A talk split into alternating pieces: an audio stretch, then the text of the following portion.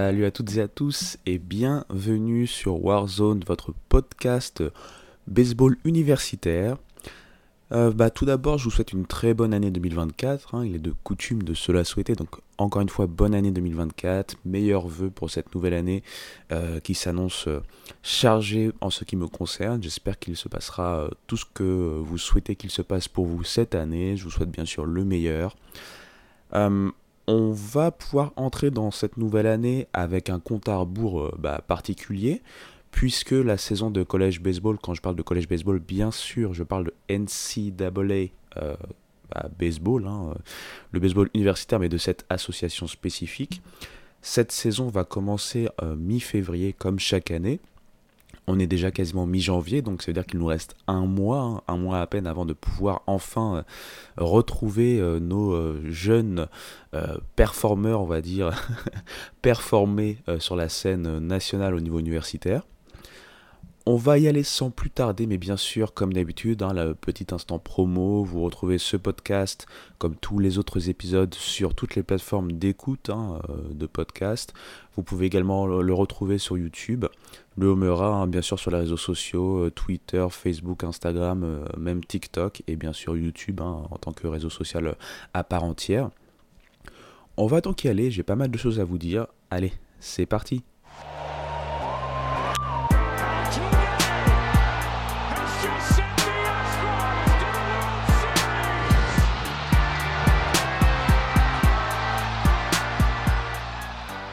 Alors, nouvelle année, nouvelle résolution, euh, des previews qui vont arriver, forcément. Mais je me suis dit que pour euh, commencer la nouvelle année, quoi de mieux que de faire un petit récap Euh, Revenir un peu sur ce qui est vraiment le collège baseball, puisque c'est vrai que moi je tamponne cette émission en tant que émission spéciale baseball universitaire, mais concrètement, qu'est-ce que ça veut dire? Qu'est-ce qu'on retrouve en termes de baseball universitaire? Et surtout, moi, de quoi je parle exactement? Alors, le baseball universitaire, on va dire que ça regroupe pas mal de choses. Tout d'abord, il faut le savoir, il n'y a pas qu'une seule organisation qui s'occupe ou qui régit euh, les compétitions universitaires. Il y a plusieurs organisations pour cela et elles sont découpées en fonction euh, bah, du, style d'études, hein, euh, du style d'université et d'études que les universités fournissent ou produisent ou permettent de faire. Il faut le savoir, aux États-Unis, on a tout d'abord euh, deux types principaux ou deux types principaux euh, d'universités. Les euh, community college, ce sont donc des universités avec un cursus de deux ans. On peut les voir un peu comme des sortes de classes préparatoires. Et les four-year college, on va dire, donc c'est-à-dire les universités avec un cycle de 4 ans, c'est le cycle qu'on retrouve euh, de manière euh, plus euh, générale et générique. hein. C'est ce qui vous permet d'avoir ce que l'on appelle un bachelor à la fin de ces 4 années d'études. Ça serait, avec une comparaison un peu maladroite, parce que les systèmes sont assez différents, mais un peu l'équivalent de la licence à la fac en France, c'est-à-dire au bout de 3 ans en France, on a la licence, puis après on peut faire 2 ans de master. Bien au niveau universitaire américain, on a donc 4 ans pour avoir le bachelor, et après on peut faire nos 2 années de master. Donc, pour récapituler rapidement, on a donc deux styles d'université avec des départements athlétiques associés. Donc, les euh, community college, encore une fois, 2 ans. Les four-year college, 4 ans. Et ensuite, à partir de là, on a plusieurs organisations qui régissent ces différents types euh, de scolarité, on va dire. On a tout d'abord pour les euh, euh, community college la NJCAA, la National Junior College Athletic Association. On a ensuite une autre qui est vraiment basée sur une région spécifique, c'est au niveau de la Californie, c'est la California Community College Athletic Association. Et dans un même style, on a une dernière organisation euh, que l'on voit dans ces community college et de manière un peu plus régionale, c'est la Northwest Athletic Conference, NWAC. Ces trois organisations n'ont pas le même poids. Comme je l'ai dit, il y en a deux qui sont de manière plus régionale, donc on va les laisser de côté. Celle qui va nous intéresser, euh, pour que je vous la découpe très rapidement, hein, c'est la NJCAA. Celle-ci a trois divisions. Division 1, Division 2, Division 3. Forcément, la Division 1 va être celle qui à euh, les équipes ou les universités de type euh, community college les plus réputées, les meilleures en termes athlétiques, et souvent va produire ou va permettre de former des jeunes euh, athlètes qui vont ensuite, entre guillemets, se déverser ou à partir du côté en fait euh, des euh, euh, différentes organisations de collèges de 4 ans. Maintenant, ces organisations ont plusieurs équipes, ou en tout cas plusieurs universités. Si je vous parle en restant que sur cette NJCAA, pour chaque division, il y a plus d'une centaine d'universités. Pour la première division, il a 175 universités, et ces 175 universités sont euh, euh, répandues sur plus de 24 régions. En deuxième division, il y a 133 universités, pareil, étendues sur 24 régions. Et en troisième division, il y a 96 universités, elles-mêmes, encore une fois, étendues sur 24 régions. Pour parler de ces différentes divisions, elles vont avoir un format assez similaire, avec une saison régulière et ensuite, euh, on va dire, une saison entre guillemets de type playoff qui va permettre d'élire ou euh, de conduire à un tournoi pour avoir la meilleure équipe de cette euh, organisation par division. Donc par exemple, le, il y aura un vainqueur pour la première division, un vainqueur pour la deuxième division et un vainqueur pour la troisième division. Et encore une fois, ce qui va être intéressant pour ces euh, jeunes athlètes, surtout pour ceux qui sont en D1, c'est d'avoir une sorte de fenêtre d'exposition pour pouvoir rejoindre hein, les organisations euh, des euh, universités de 4 ans. Voilà, voilou pour tout ce qui est community college, donc les collèges de 2 ans. On va passer maintenant aux universités de 4 ans. Là, il y a encore une fois plusieurs organisations. Il y a tout d'abord la NCAA, la National Collegiate Athletic Association, celle dont moi je parle, hein, tout simplement. Il y a ensuite la NAIA, la National Association of Intercollegiate Athletics. Il y a ensuite la USCAA, la United States Collegiate Athletic Association. Et il y a enfin la NCCAA, la National Christian College Athletic Association. Elles n'ont pas le même poids. Et très clairement, celle dont moi je parle, c'est celle qui a le plus grand poids, celle qui a la plus haute valeur, celle qui, en fait, euh, bah, travaille de concert avec le plus de grosses universités aux États-Unis, c'est la NCAA. Cette NCAA a trois divisions, un peu sur le même système que la, euh, la NJCAA. Donc il y a division 1, division 2 et division 3. Pareil, ces trois divisions vont avoir plusieurs équipes, hein, plus, de, euh, plus de 200 à 300 équipes. La NCAA D1 a 32 conférences pour 301 équipes. Enfin, euh, attention, là je dis 301, c'est euh, au, dernier comptage de 2020. Puisque chaque année, on va retrouver des équipes qui vont bah, faire des dossiers pour pouvoir intégrer cette première division. Donc là, il y a euh, la dernière fois que j'avais regardé, il y avait quand même pas loin de 310 équipes. hein. Euh, et ça, change quasiment chaque année. Puisque dans le même sens, dans l'autre sens, il y a des universités qui n'ont plus les moyens, par exemple, euh, de tenir un programme de première division. Donc, ils vont demander soit, carrément de changer de division, à être rétrogradé en D2 ou D3 en fonction de, certains quotas qu'ils ne, sont plus capables d'assurer. Ou alors, très clairement, ils vont fermer leur volet baseball. Au niveau de la D2 NCAA, on a 23 conférences pour 262 euh, formations. Là encore une fois, c'est le compte en 2020, c'était le dernier compte officiel. Et enfin, en D3, on a 44 euh, conférences pour 388 universités, pareil euh, au dernier décompte de 2020. Je vous ai ensuite parlé de NAIA, c'est la deuxième organisation connue après la NCAA. Si on parle en termes d'élite, la NCAA est devant, puis ensuite c'est la NAIA. Elle euh, regroupe 20 conférences pour 192 universités. On va ensuite retrouver les deux autres euh, organisations hein, sur les euh, universités de 4 ans qui sont bien plus mineures. hein, la USCAA qui a, elle, 28 universités. Et enfin la NCCAA qui, elle, regroupe 15 universités. Donc moi, très clairement, quand je vous parle de baseball universitaire, je ne vous parle pas de toutes ces organisations et tous ces types euh, de compétitions, on va dire, derrière ces organisations. Je vous parle principalement de la NCAA D1, la première division NCAA, c'est-à-dire le, euh, on va dire le baseball universitaire le plus élite.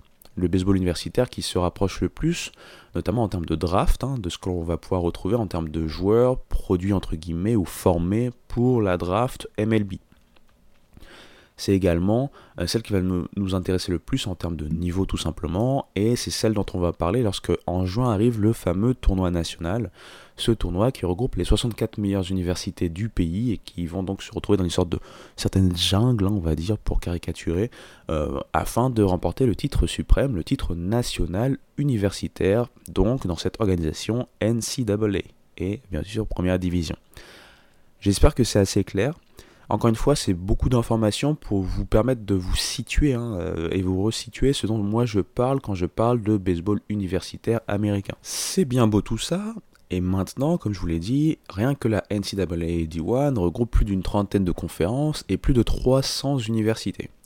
Donc là encore, il faut se dire, bon bah ça va pas être si facile que ça à suivre.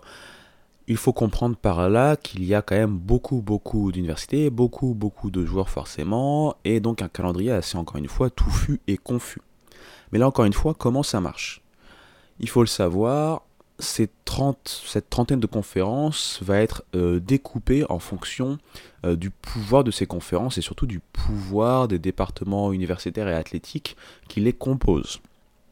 Pour faire très simple, on va avoir ce que l'on appelle un Power 5, ce sont donc les 5 conférences les plus puissantes, et ce Power 5 est quelque part vu sous le prisme du football universitaire. Donc là, je vous fais un petit virage, un petit détour pour vous expliquer ça très rapidement. Le, principal moteur en fait des euh, départements athlétiques universitaires, c'est le football, très clairement. Le football américain, c'est ce qui régit en fait, c'est ce qui euh, voilà, donne cette puissance et ce moteur à tout département athlétique universitaire. Donc lorsque l'on parle des conférences au niveau universitaire, on parle très clairement des conférences qui euh, sont découpées de par euh, l'aspect football en général. Par exemple, le baseball est un sport bien plus mineur en termes universitaires que le football. Si une fac, par exemple, se met à euh, intégrer une conférence plutôt qu'une autre conférence, cela vient très certainement en général de son aspect, son département football. Et ensuite, les dommages collatéraux ou les victimes collatérales sont les programmes par exemple baseball, basket, etc. etc. Si on voulait hiérarchiser d'ailleurs les sports, très clairement le football est le principal moteur. Ensuite, on va retrouver le basket. Puis ensuite, on va retrouver pas mal de sports, on va dire à peu près ex aequo, comme le softball, le baseball, euh, le volley aussi a un certain pouvoir euh, au même niveau hein, que baseball et softball, euh, le football tel que nous le connaissons, hein, donc le soccer, le, hockey, pardon, etc., etc. On va retrouver d'autres sports comme le lacrosse aussi, qui a une certaine euh, couverture euh, médiatique au niveau universitaire, etc., etc. Mais très clairement, le football est roi. D'ailleurs, un des indicateurs euh, que le football est roi, c'est tout simplement les scholarships. Ce sont les bourses en fait données aux athlètes pour qu'ils puissent bah, performer et être des étudiants athlètes à part entière. Au football, on a très clairement entre 60 et 80 scholarships euh, par fac qui sont alloués en fonction de la puissance et euh, des programmes en fait universitaires. Euh, à, titre de comparaison, au baseball, on a une vingtaine, ça peut monter jusqu'à 40 scholarships par programme universitaire pour les meilleurs programmes ou les programmes les plus influents ou performants ou importants. Donc on voit, ça peut être la moitié, voire le quart moins que ce qu'on peut retrouver au niveau du football universitaire. Et donc, euh, pour revenir à nos conférences au niveau du baseball, certes, au niveau football, on a ce qu'on appelle le Power 5, mais au niveau baseball, on va le limiter à 4 Power Conferences. La SEC, donc Southeastern Conference, qui est actuellement la meilleure conférence hein, euh, du pays en termes de baseball. On va ensuite retrouver la ACC, euh, Atlantic Coastal Conference, qui est en fait la deuxième actuellement, hein, la deuxième euh, meilleure conférence du pays. Puis ensuite, on va retrouver la PAC-12, la PAC-12 dont on a parlé récemment puisque c'est sa dernière euh, saison en tant que telle. Et enfin, la Big 12, euh, qui elle aussi a subi quelques changements et qui va en subir d'autres pour 2025. Une autre conférence qui a un statut différent si on regarde entre le football et le baseball, c'est la Big Ten. La Big Ten au football, c'est une des grosses conférences, et d'ailleurs on a eu Michigan qui vient de remporter le titre national au niveau du football.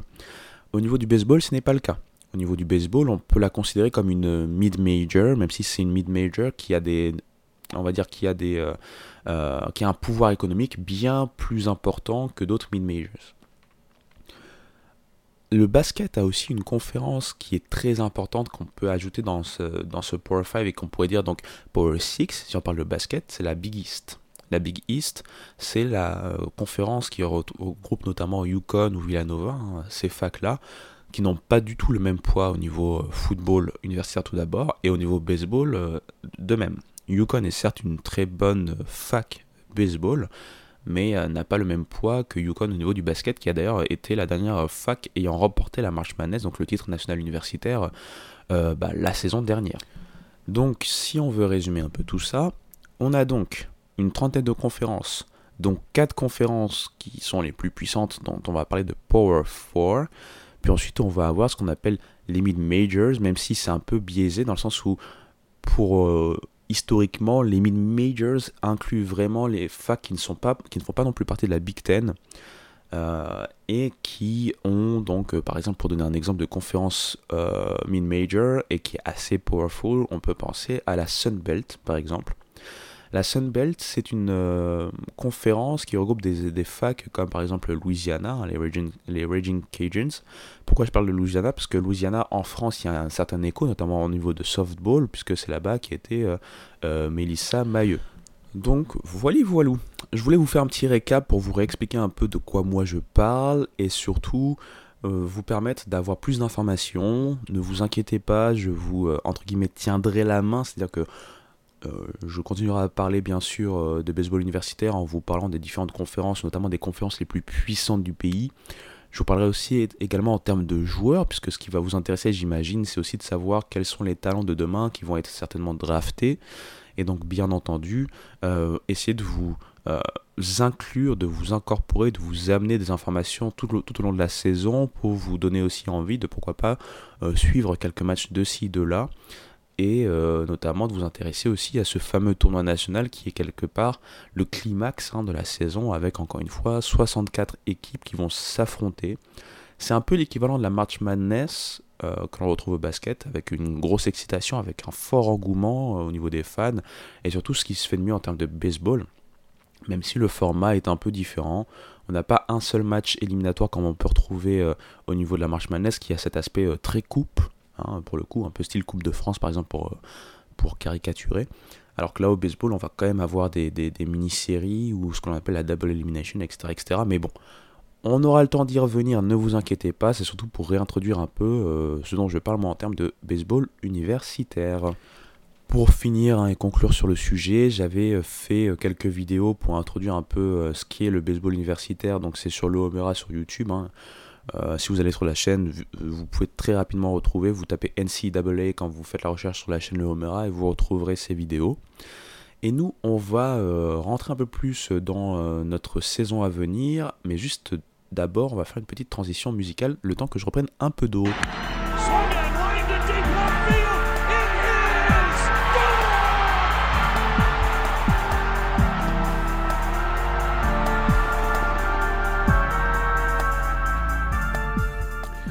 Alors, je vous ai parlé un peu de ce qu'est le baseball universitaire, notamment la NCAA D1, ce qui va nous intéresser. La saison va reprendre, donc, comme je l'ai dit, en euh, février, mi-février, hein, donc on n'a plus qu'un mois avant la reprise de la saison, youpi. Mais il faut le savoir, chaque année, il y a des choses qui sont discutées au niveau du comité, au niveau des coachs, via les associations, etc., etc., avant de pouvoir commencer la saison on y discute par exemple, euh, bah, est-ce qu'on veut changer le format par exemple du tournoi national hein, Je vous parle de ça parce que ça a été un des clairs sujets de la dernière réunion euh, euh, d'octobre 2023 euh, sur les changements à venir pour la saison 2024. On regarde également euh, qu'est-ce qu'on peut améliorer sur les systèmes, par exemple pour, notamment pour aider le comité à choisir, hein, puisque je le rappelle, euh, au niveau universitaire, il y a un comité de sélection, que ce soit au niveau du football, au niveau du basket, au niveau du baseball, etc. etc. Ce comité de sélection va en fait être là pour juger et sélectionner les facs euh, éligibles ou les plus à même de euh, pouvoir intégrer, par exemple, le tournoi national pour le baseball. hein. C'est-à-dire très clairement, quelles vont être les 64 équipes choisies par le comité pour pouvoir aller euh, se battre lors du tournoi national. Excusez-moi, je me racle la gorge. Et donc, du coup, avec une sélection vient forcément des critères pour être le moins arbitraire possible et éviter le plus possible les scandales. On l'a vu par exemple récemment au niveau du euh, football universitaire, le, comité de sélection a fait l'impasse sur Florida State avec pas mal de critères. Ces critères ont été jugés euh, très euh, difficiles à avaler, notamment pour Florida State bien sûr, et on a vu par la suite des grosses conséquences avec pas mal de, joueurs qui ont euh, bah, transféré, qui ont quitté euh, Florida State ou qui ont bah, arrêté leur saison. Et on l'a vu notamment avec le bowl hein, qui est arrivé en fin de saison. Le bowl, hein, en fait, c'était le dernier match de la saison pour Florida State qui a quelque part récompensé leur grosse saison parce qu'ils avaient l'un des plus gros bowls à jouer. C'était face à Georgia et ils se sont fait clairement atomiser. Et euh, beaucoup ont vu en cela quelque part un pied de nez euh, vis-à-vis de tout ce remue-ménage autour de leur non-sélection. Donc pour nous au niveau du baseball, on a euh, l'outil principal en fait hein, pour le comité, c'est ce qu'on appelle le RPI. Le RPI, j'ai pas envie de rentrer dans trop de détails, c'est une sorte de métrique qui est utilisée donc par le comité pour savoir en fait entre guillemets quelle fac mérite le plus par rapport à une autre fac. Ce RPI va prendre en compte pas mal de choses et euh, notamment par exemple la force du calendrier de telle équipe vis-à-vis d'une autre équipe. Euh, par exemple, si une équipe a un calendrier entre guillemets plus difficile, c'est-à-dire rencontre d'autres équipes qui sont euh, bah, vues comme plus élites qu'une autre équipe, elle va être peut-être plus avantageux en termes de RPI. Son RPI va s'en ressentir avec un RPI plus élevé, plus fort, avec un poids plus fort qu'une autre équipe qui aura peut-être eu des meilleurs résultats à l'année en termes de, euh, résultats globaux. Par exemple, mettons une équipe à 40 victoires pour euh, 19 défaites sur la saison, et l'autre à euh, 35 victoires pour euh, 24 défaites sur la saison. Eh bien, euh, si le RPI de cette dernière est plus élevé, a un poids plus fort que celle dont j'ai parlé en premier, eh bien, il pourrait sélectionner celle qui a 35 victoires et 24 défaites, au détriment de celle qui a un meilleur bilan euh, overall. Eh bien, ce RPI porte aussi à confusion, puisque euh, parmi les choses discutées, on a donc ce fameux poids du calendrier, mais qui est vu dès le début de la saison. On le sait, euh, les universités sont, bah, ont un poids qui leur est affilié, notamment vis-à-vis du prestige, du, pouvoir économique et du pouvoir de la conférence dans laquelle ils sont, euh, ou dans laquelle ils font partie, hein, de laquelle ils font partie. Et forcément, ça ne prend pas forcément en compte l'évolution de la saison euh, dans laquelle ils jouent. À cet effet, il y a eu un nouveau, euh, on va dire, des nouvelles métriques, un nouveau, l'introduction en fait de nouveaux critères euh, qui s'appelle KPI, qui a été introduit lors de cette euh, réunion annuelle donc en octobre 2023. Et ce KPI va être observé par le sélection la sélection, enfin le comité pardon de sélection pour parler français, et va être observé cette saison comme une métrique supplémentaire pour les aider, euh, notamment lors de leur choix. Ça veut dire que le RPI est toujours la métrique principale, le critère principal. Mais ce KPI, avec d'autres métriques euh, qui entrent en compte, et je vais vous les euh, énumérer juste après, va être vu en fait à valeur de test pour voir un peu est-ce que on est sur la bonne, euh, on est sur le bon chemin avec ce RPI ou est-ce que le KPI va tendre à remplacer ce RPI lors de notamment la réunion pour la sélection pour le tournoi national. Ce KPI, donc, au contraire du RPI, va un peu limiter cette fameuse force de calendrier qu'on retrouve dans le RPI, euh, va donner en fait euh, un poids euh, par rapport aux victoires et aux défaites, un poids qui va être évalué de moins 1 à 1. Moins 1, ça va être le pire poids quand on a, bah, par exemple, la pire défaite possible, entre guillemets. Et plus 1, c'est la meilleure win possible. Donc quand on parle de pire défaite possible, ça peut être une défaite avec un très gros score. Et la plus grosse victoire possible, ça va être une victoire avec un très gros score. Excusez-moi.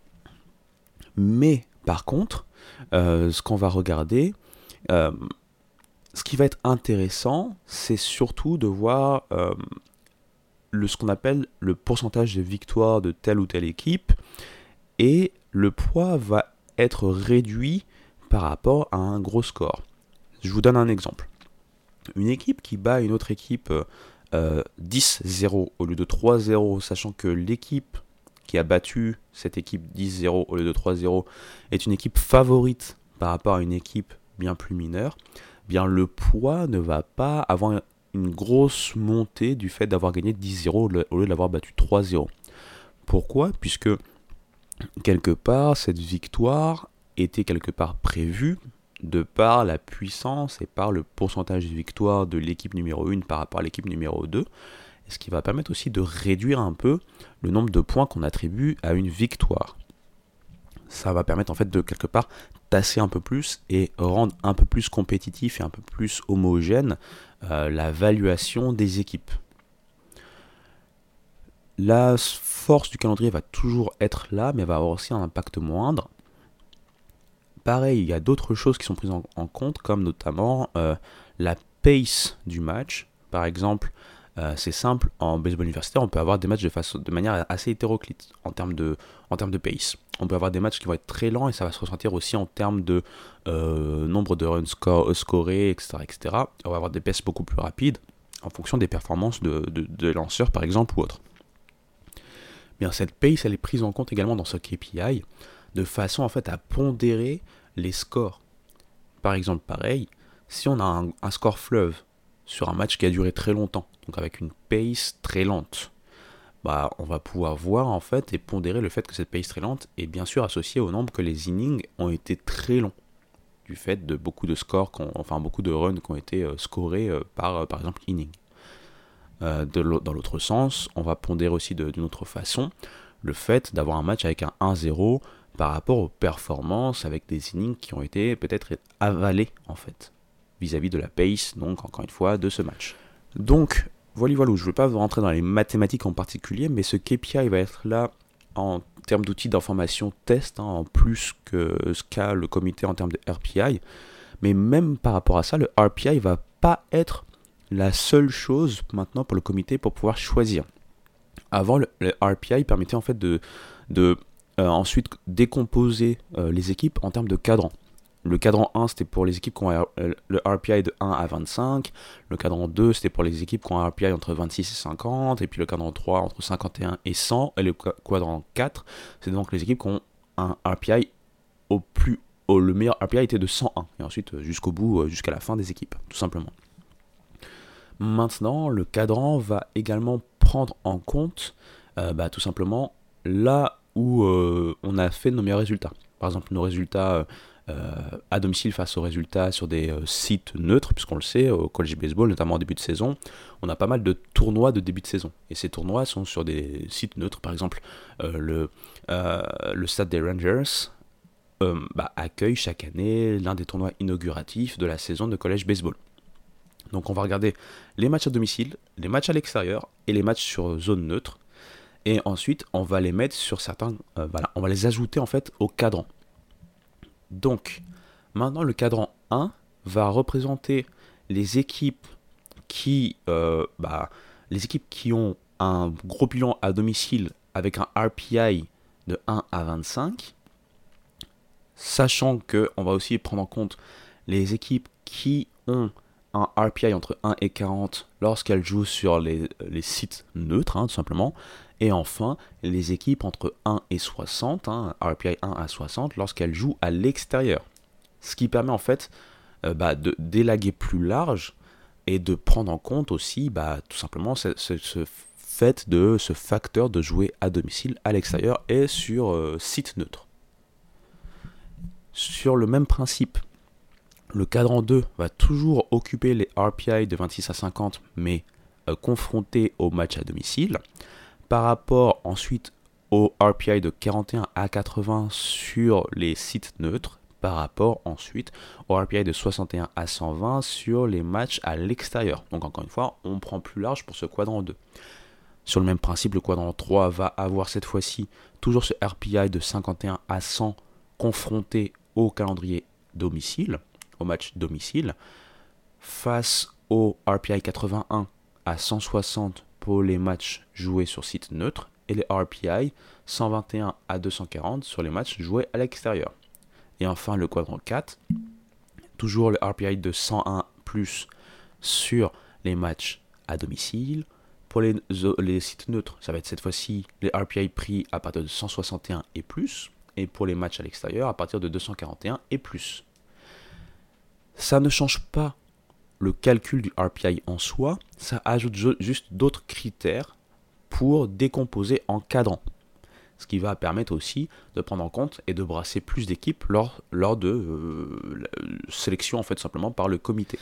Je sais, c'est pas forcément la partie la plus euh, passionnante, mais je pense que c'était important d'en parler puisque ça va régir un certain changement dans la façon de choisir, de sélectionner les équipes à partir de cette saison. Et on pourrait voir les saisons suivantes encore l'implémentation plus grande du KPI qui vient d'être introduit vis-à-vis du RPI, etc., etc. Donc ça, c'est le principal changement qui a été discuté. L'autre changement qui a été introduit mais qui n'est pas encore un changement, en tout cas dont le sujet a été évoqué, c'est le nombre d'équipes qui intègrent en fait le tournoi national. Il faut le savoir, à date, hein, jusqu'à maintenant, on a 64 équipes.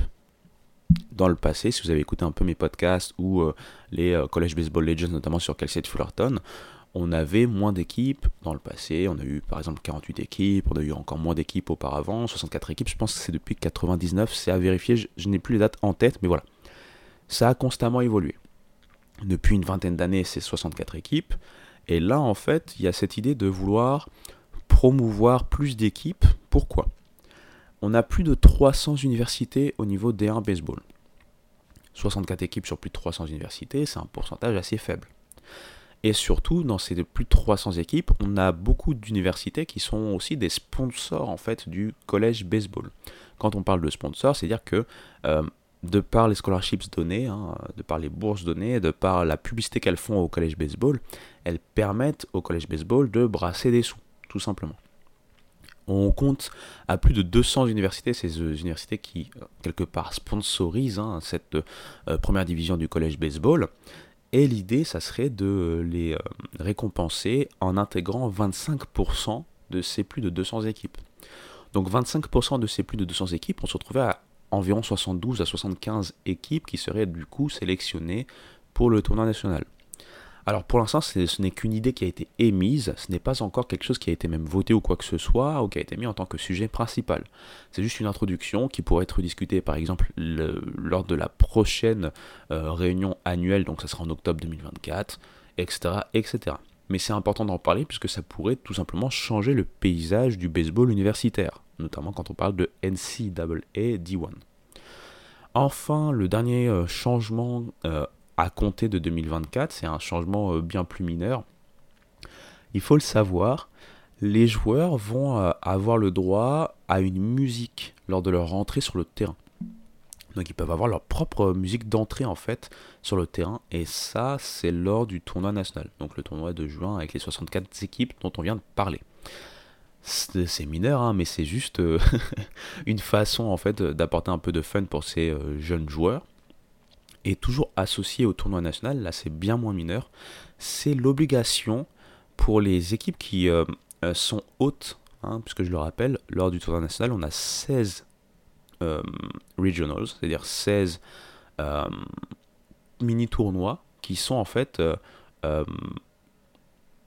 je ne trouve plus les mots en français. Vous allez m'aider. Euh, qui sont en fait hosts, donc euh, qui sont euh, qui sont hosts, on va parler en anglais, désolé, mais voilà, on va avoir, c'est difficile, on va avoir 16 sites, donc 16 équipes qui vont accueillir 4 autres équipes, enfin 3 autres équipes. On a 64 équipes, 16 regionals, donc c'est-à-dire 4 équipes qui vont se battre dans un tournoi hosté par 16 équipes. Ces 16 équipes, ce sont les 16 équipes sélectionnées par le comité, donc les 16 meilleures équipes de la nation qui vont en fait hoster hein, tout simplement euh, ces euh, mini-tournois, ces regionals. Et donc jusqu'à présent, c'était pas obligatoire pour elles d'accueillir les, universités euh, concurrentes hein, qui allaient venir les, affronter dans des hôtels. Or, on a vu un problème, puisque c'était pas officiel, mais c'était quand même quelque chose qui était vu entre les, les facs. On a eu un problème lors d'un regional cette année. Je pense que c'était du côté de Kentucky. Alors ça arrive à vérifier encore une fois. Je suis désolé, j'ai pas euh, la mention en tête, mais je sais qu'on a eu un problème avec notamment une équipe qui a dû euh, en urgence euh, être accueillie au campus même en fait de la fac qui accueillait en fait les autres facs pour faute de place dans les hôtels en fait alentours. Donc maintenant, il est prévu et c'est obligatoire que les facs qui accueillent d'autres facs lors du tournoi national mettent en place, réservent des hôtels, tout simplement pour éviter en fait ce petit euh, remue-ménage qui est, assez euh, difficile pour une équipe qui vient euh, peut-être de loin, qui vient peut-être en bus, qui doit ensuite gérer toute la logistique en fait, alors que ce n'est pas elle de la gérer à la base, parce y a un accord tacite des équipes qui hostent de devoir accueillir du mieux qu'elles peuvent via des hôtels, hein, les équipes bah, qu'elles accueillent tout simplement. Donc voilà, voilà pour, pour tous les changements en fait euh, qui arrivent pour 2024. Je sais que c'est assez euh, barbant, mais c'est assez important sur cet aspect euh, sélection pour essayer petit à petit de d'effacer hein, les irrégularités ou en tout cas les injustices ou en tout cas ce qui est vu comme injustice de par beaucoup de facultés hein, d'universités lorsque les sélections de comités arrivent. Et j'ai envie de dire qu'on peut s'arrêter là pour cette semaine. Hein. Je sais que c'est assez euh, barbant et rébarbatif. Vous inquiétez pas, les prochains podcasts seront quand même plus fun parce qu'on va rentrer dans l'aspect preview.